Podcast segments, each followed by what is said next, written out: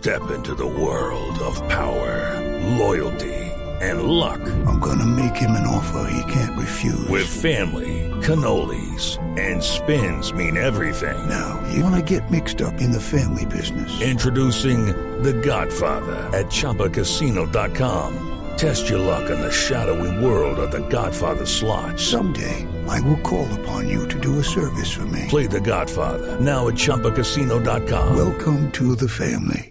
Purchase necessary. VGW Group. Void where prohibited by law. 18 plus. Terms and conditions apply. Son las 2 de la tarde, 31 minutos. Aquí están las noticias. Estalla un nuevo choque en el Congreso de la República, esta vez por la contragira del Centro Democrático para descalificar el proceso de paz. El presidente legislativo, recordemos, negó todos los permisos de salida a los congresistas de todos los partidos. Ya se conoce una reacción del uribismo, en la que aseguran que con o sin permiso el viaje se hace. En el Capitolio Nacional, Diego Monroy.